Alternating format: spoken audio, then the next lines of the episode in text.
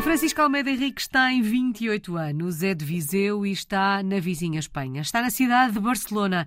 Chegou há um ano e meio, ou podemos dizer que regressou há um ano e meio, porque já lá tinha estado entre 2017 e 2018. Foi precisamente em Barcelona que começou a escrever esta história de portuguesa no mundo.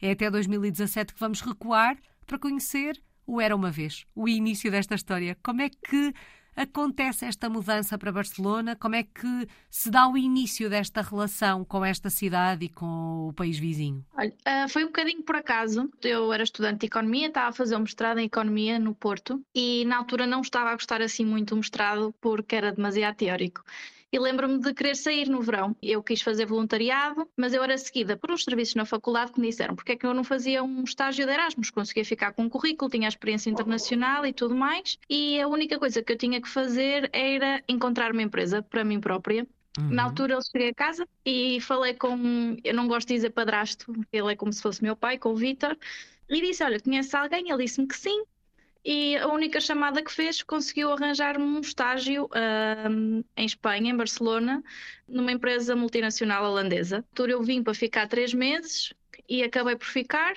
Na altura, precisamente quando houve a oportunidade para eu ficar, a minha empresa ia abrir um escritório em Portugal e, portanto, ao fim de um ano e meio, mais ou menos, fui para o escritório do Porto, sempre na mesma empresa, através desta oportunidade. Francisca, mas a ideia da experiência internacional era uma ideia presente, um, era um objetivo para si, ou de facto é aquele momento em que até estava com vontade de tirar a toalha ao chão e de repensar uh, a sua vida, digamos assim?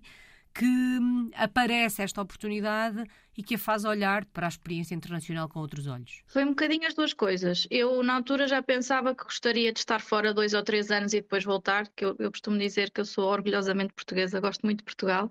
E na altura juntou-se o útil ao agradável, como não estava a gostar muito da parte do mestrado em Economia, uhum. foi uh, um bocadinho dos dois mundos. A cereja no topo do bolo. Apareceu no Sim, momento certo. Bom, Sem vamos dúvida. lá então recordar o primeiro encontro com Barcelona. Não sei se já conhecia ou não a cidade.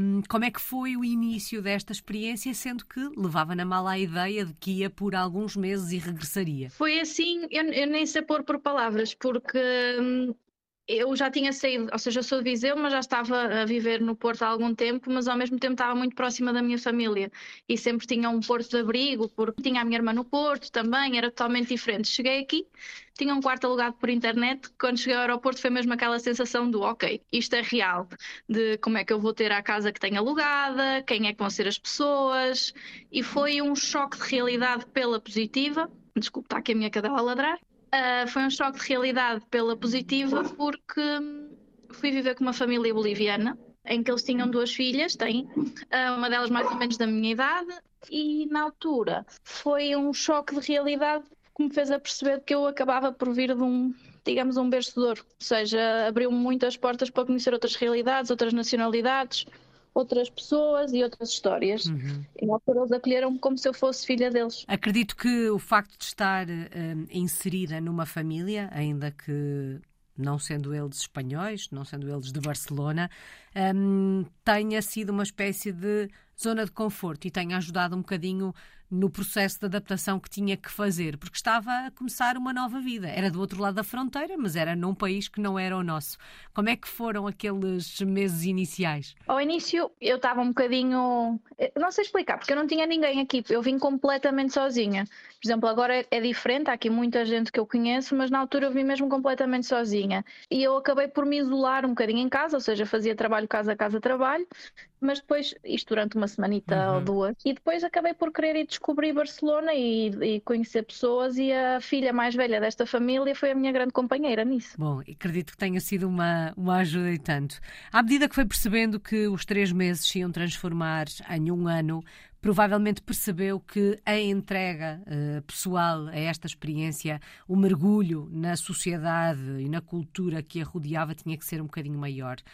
Como é que foi adaptar-se às diferenças? Não pensei nisso. Eu fui vivendo. Uhum. Ou seja, na altura só tinha mesmo com esta família só pude ficar três meses. Acabei por mudar de casa mais duas vezes. A segunda casa onde eu fiquei não foi assim uma experiência muito agradável, porque eu gosto muito de estar com pessoas, eu gosto muito de mudar às pessoas. E na altura acabei por ter necessidade de alugar um quarto assim à última da hora e a pessoa com quem eu estava não era de todo agradável.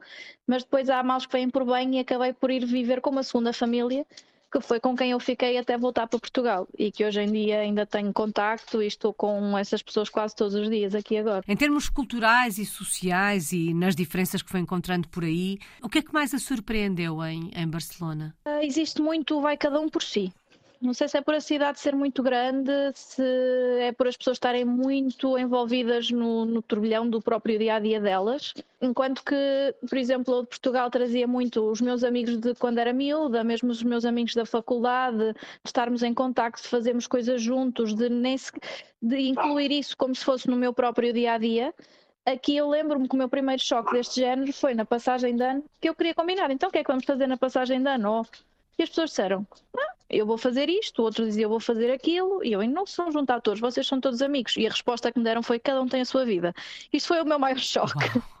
Mas acabei por dar conta que é normal, porque eu própria agora também tenho o meu, o meu ritmo e as minhas coisas. Claro que vou estando com pessoas, só que depois, mesmo por exemplo, mesmo no Porto, quando eu voltei e estava a viver em Gaia, mas já quase em Espinho, eu lembro-me que também não tinha tanta vontade de ir ao centro e tanta vontade de estar com as pessoas. E aqui é muito comum as pessoas viverem a 50, 60 quilómetros de Barcelona. E portanto isto acaba por condicionar esse dia a dia também. Claro que é? sim. Nós somos muito das nossas uh, circunstâncias.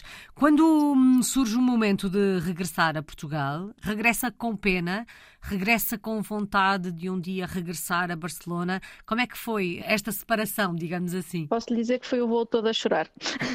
porque era, eu não tinha a intenção de voltar a Barcelona e se calhar até fui para Portugal demasiado cedo na altura que pensei nisto, um, mas não tinha intenção de voltar, portanto para mim era um ciclo que se fechava de um, de um lugar que me fez crescer imenso, ou seja, eu posso dizer que passei, usando a palavra de ser menina da mamã, uhum.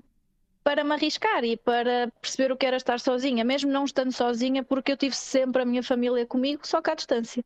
Bom, e então com esse sentimento de acho que não regresso, como é que recebe o convite ou a oportunidade uh, de, em 2021, regressar a Barcelona? Foi inesperado. Eu, na altura, já estava em Portugal, mas assim com um bocadinho de, de vontade de voltar a sair. Não esperava era que a oportunidade surgisse no mesmo sítio.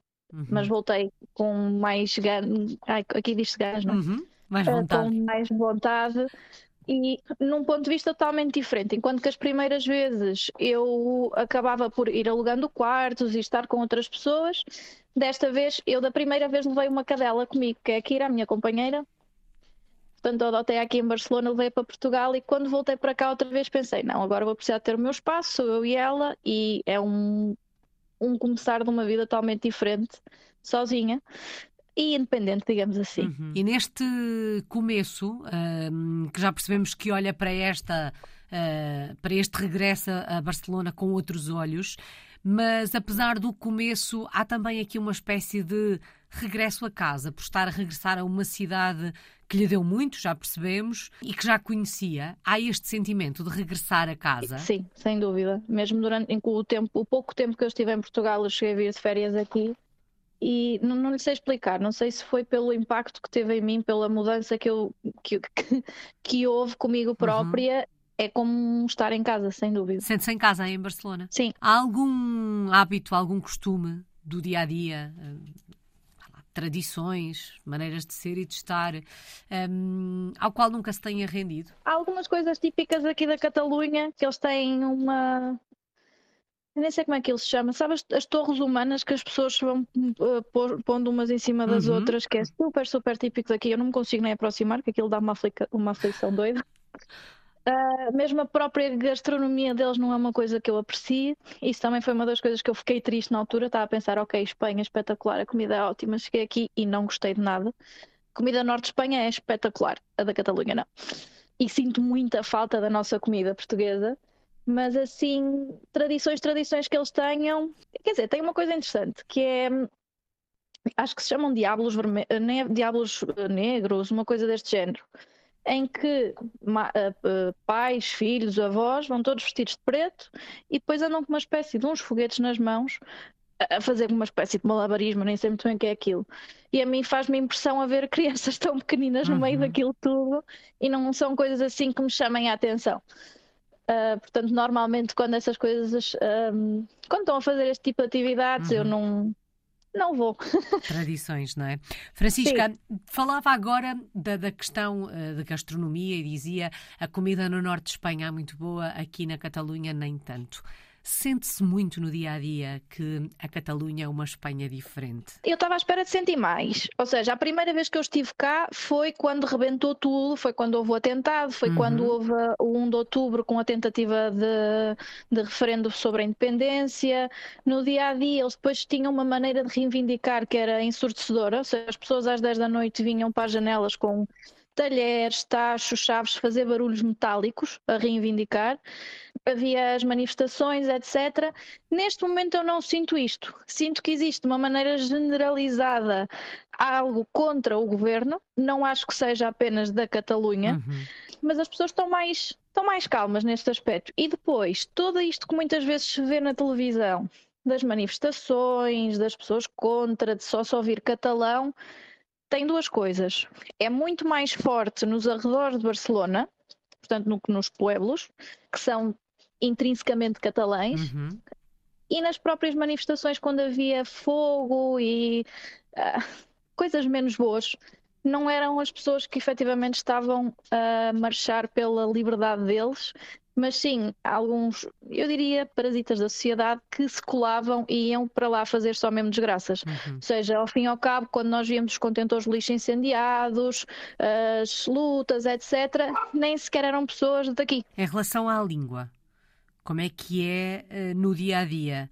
Um, que às vezes ficamos com aquela ideia de que se formos para a Catalunha falar uh, castelhano não nos vão entender ou vão fazer de conta que não nos entendem. É mesmo assim? Não? Um, Consegue-se viver bem em Barcelona falando castelhano ou é preciso aprender a falar catalão? Consegue-se viver muito bem falando castelhano e inglês. Ou seja, aqui há tanta, tanta gente. Eu costumo chamar Barcelona de mini mundo. Uhum. Eu já conheci pessoas de todo o mundo aqui. Inclusive lembro-me de conhecer um casal em que ela era finlandesa e o rapaz era do Nepal. Portanto, uh, sim. Ou mesmo pessoas que são. Os pais são filipinos e, os, e a mãe neozelandesa que viviam em, em Londres e que estão aqui. Portanto, há aqui uma mistura cultural que é das coisas que eu mais gosto aqui, na verdade, de é impossível que isso se note tanto. Por isso é que eu digo, se calhar noutra parte de Espanha, par... viver somente falando inglês seria impossível. Uhum. Mas aqui não é, de todo. E essa multiculturalidade, de alguma forma, também faz com que quem chega de fora se sinta em casa, porque há muita gente na mesma situação. Sim, Sim, sem dúvida. Eu lembro-me na altura de chegar aqui, e há aqui um bairro muito típico, mas que é um bocadinho perigoso, que é o Raval, e lembro-me que a primeira vez que cheguei lá dei conta que era preconceituosa e eu achava que não era. Porque uhum. eu assustei-me. E assustei-me pelo aspecto das pessoas. Tinha muita gente, muitos paquistaneses, muitos marroquinos, ou seja, havia muitas burcas, etc. E na altura levei assim, novamente, um choque de realidade. Olha, Francisca, tu que achavas que eras a maior defensora da igualdade, chegas aqui e tu própria respiras fundo como quem? Estou com medo. Onde e é não é tenho que estar ter? com pessoas normais. Exatamente. Só são pessoas de uma cultura diferente e que estão ali, que fazem a vida delas. Não vou negar, aquele bairro é um bocadinho perigoso. Uhum. É. Mas a minha reação na altura foi um bocadinho de é um mundo à parte, ou seja, eu não tinha este tipo de contacto quando estava no Porto, uhum. ou quando está muito menos em Viseu. Sem dúvida, uma experiência e tanto. Em termos profissionais, já percebi que continua ligada à mesma empresa que ele levou para Barcelona em 2017 para fazer aquele tal Correto. estágio de três meses. O que é que faz? Que projeto tem em mãos, Francisca? E sim, a minha empresa, a minha empresa é holandesa de base.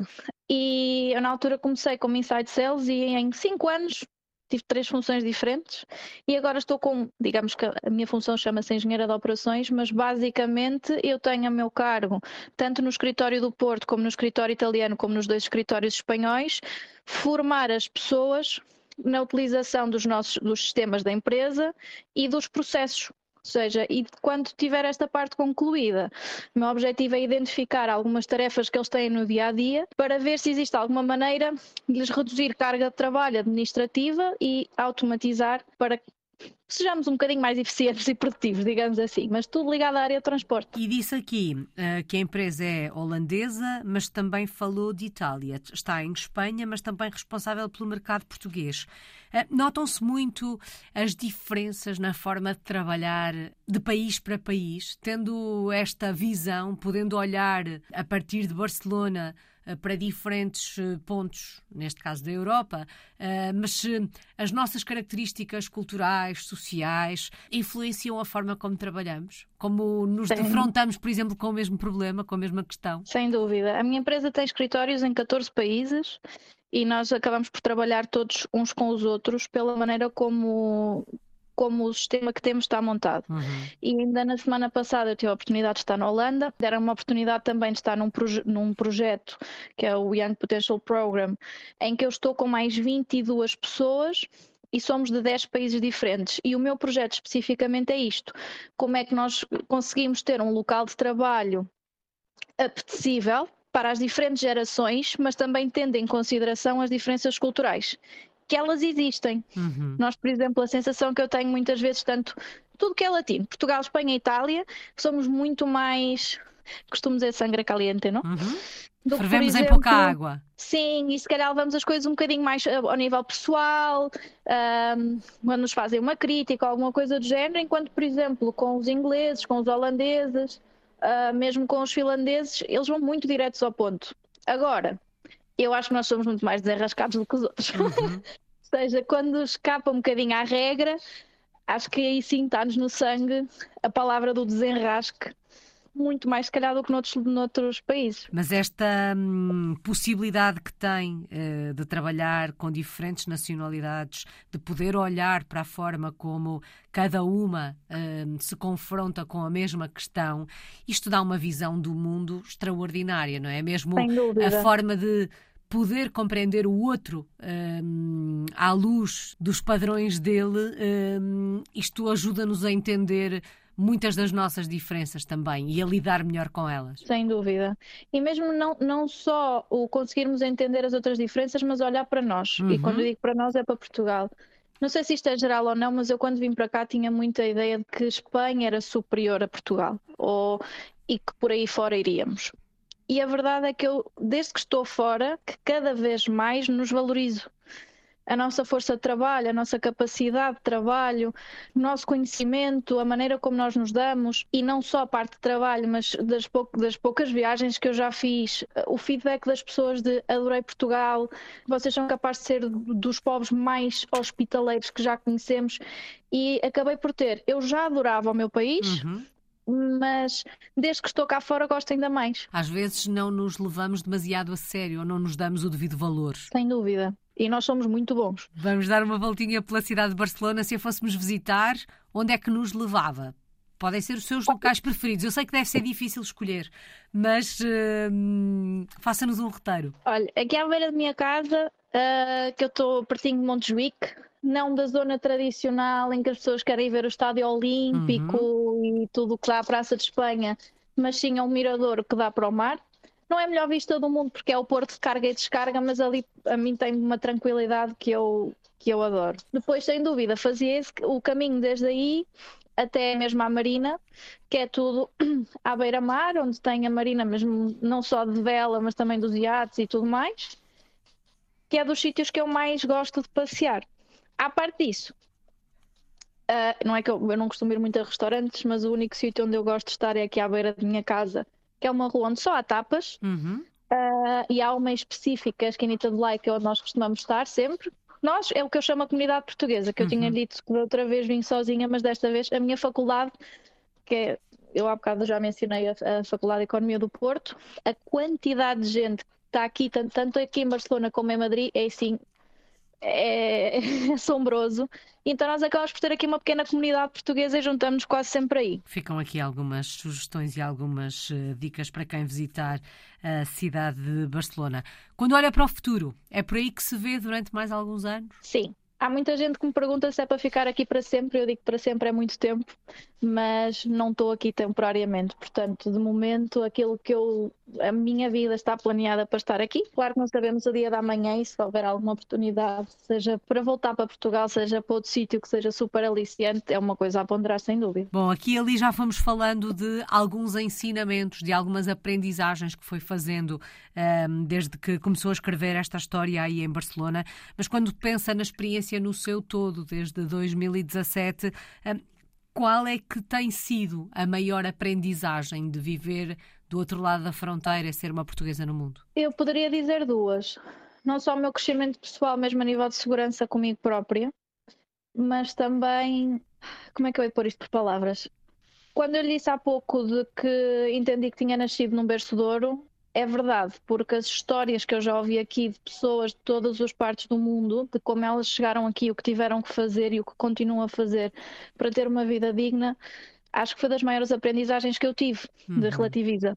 Relativiza, Francisca, porque estou aqui, és uma sortuda. Há tempos alguém dizia que hum, ter um passaporte português é um privilégio. Sem dúvida. E nós muitas vezes não pensamos nisto, não é? No que é que isto verdadeiramente uh, significa.